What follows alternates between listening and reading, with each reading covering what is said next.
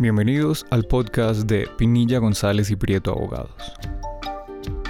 Hoy, Juan Manuel González, socio fundador de la firma y director del equipo urbanístico inmobiliario, nos habla de la importancia de entender el papel que juegan las normas de ordenamiento en los procesos de adquisición de inmuebles, cuando estamos desarrollando proyectos públicos de infraestructura. Recuerde que nos puede encontrar en todas las aplicaciones de podcast como PGP Abogados. Bienvenidos. Es cómo se vinculan los planes de ordenamiento territorial y los planes de desarrollo con los procedimientos de adquisición predial, importantísimo. Porque la ley realmente trajo unas reglas de juego orientadoras que nos permiten entender dónde en la cadena está la adquisición predial y por qué esa cadena tiene eh, unos antecedentes de procedimientos fundamentales que hacen que si el punto del final de la cadena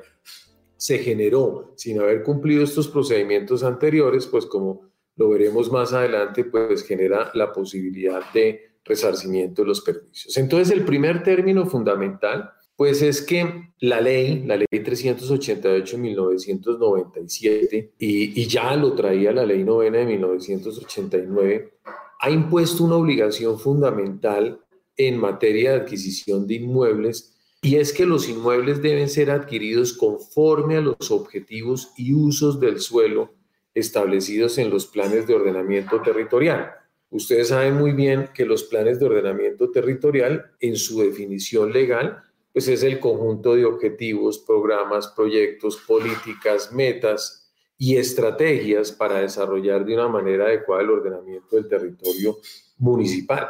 De tal manera que es en los planes de ordenamiento territorial en donde se señalan las destinaciones del uso del suelo y fundamentalmente donde se establecen desde el punto de vista del componente general del plan, del componente urbano, y el componente eh, eh, eh, rural, se establecen los elementos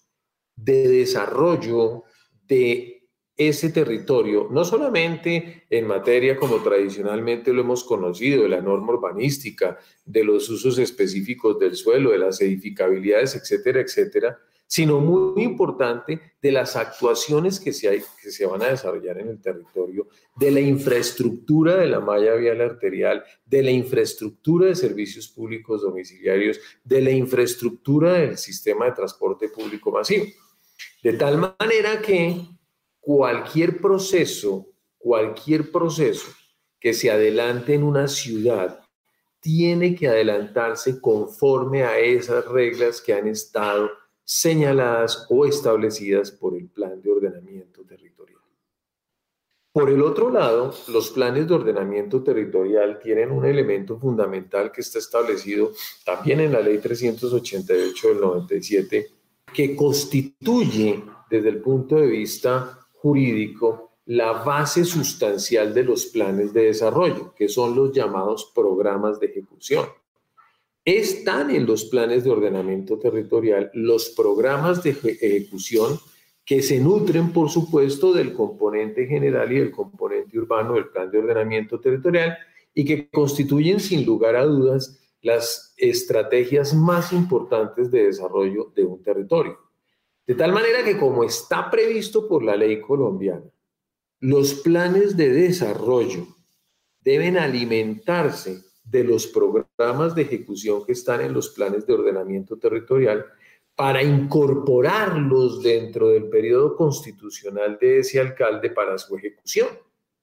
De tal manera que los alcaldes, cuando expiden sus planes de desarrollo, tienen que revisar cómo está establecido el plan de ordenamiento territorial vigente para poder traer a su plan de desarrollo aquellas obras de infraestructura que considera estratégicas dentro de su periodo constitucional, conforme, por supuesto, a sus políticas de gobierno y a su visión desde el punto de vista político de qué es lo que considera que se debe desarrollar en ese periodo. Pero, pero el origen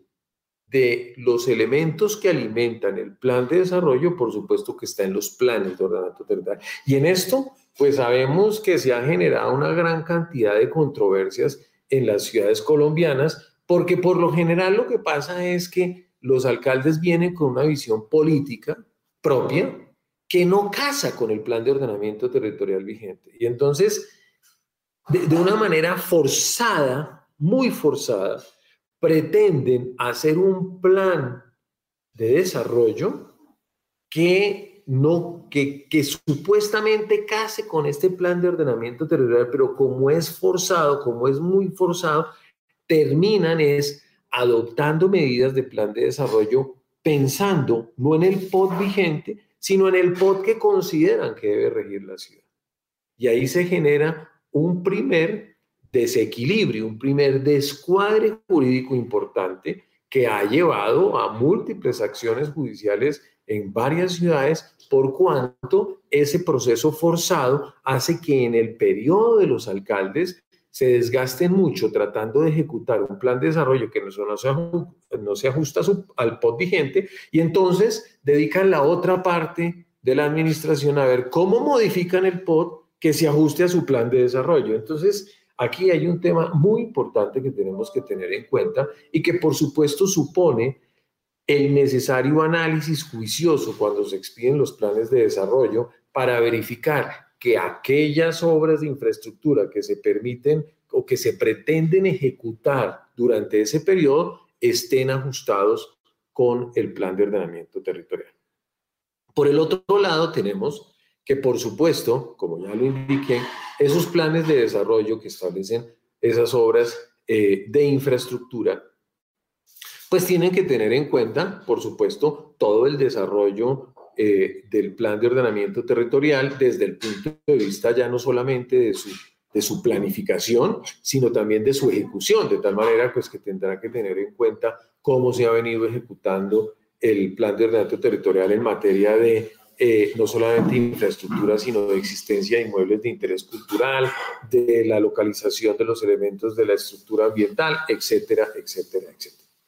Para llegar finalmente a este último punto de la cadena, que es ya la adquisición predial. Entonces, fijémonos que para llegar a la adquisición predial, para que se puedan iniciar esos procesos de adquisición predial que terminen realizándose a través de la enajenación voluntaria o la expropiación, pues tiene que venir una declaratoria de interés público que debe nacer, que debe estar nutrida del plan de ordenamiento territorial y del plan de desarrollo. ¿Para qué? Para que desde el punto de vista jurídico, jurídico,